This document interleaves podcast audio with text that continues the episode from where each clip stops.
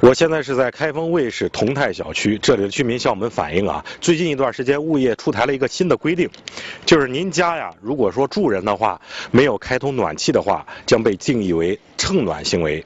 蹭暖行为怎么办呢？将要被强制收取百分之五十的蹭暖费，否则将被停水停电。你要你也想想蹭暖，我也想蹭暖，咱都去蹭暖，这个暖气费谁出？人家如果有只有晚上给他住的，人家交了不也亏啊？在天泰小区，一提起蹭暖费这事儿，业主们说法不一。那不合理，那人家人家不用你，你肯定不用拿。你消费了，你才能交钱；你不消费，你凭啥？你说了嘛，有的他就是能，他有的他，你都会这样来，地上一开，你也知道，这这这这楼上，那就不用开。咱家那一家真不用开。比如说，我要是不经常在这住，或者怎么的，呃，我肯定不愿意加那个那啥。这自家的暖气真的能被人蹭走吗？记者实地走访了小区的一户业主。外天的天气暖和了，原来都是十度。郭大娘告诉记者，这交了暖气费却享受不到相应的温度，平常在家只能穿上厚衣服，坐在靠阳台的地方取点暖。那当然，俺都是交那些钱，人家都呃二十多度，我的要还得穿。按照郭大娘的说法，这种地暖供热的方式属于辐射性散热，和一般的常见家用暖气片还不一样。如果楼上楼下都不开地暖，等于郭大娘一家的暖气要暖三家房。俺这一点温度，底下也没也没有暖气，顶上也没有暖气，四线的来外跑。那么，这个小区到底有多少户没有交暖气的业主呢？总共有有就是有六七户。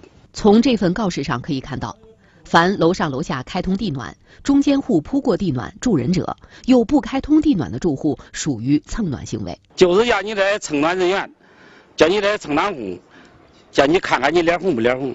严经理说，之所以出台这样的告示，除了为了催缴费用，还有另外一个更为重要的原因，就是这个租户用户越多，呃，他这个本儿才会过住；用户用的少了，你那个机炉一开，根本都过不住。据了解，该小区采用的是电力发热的供暖方式，本身成本较高，而对业主只收取每平方每天一毛九的费用，属于正常收费。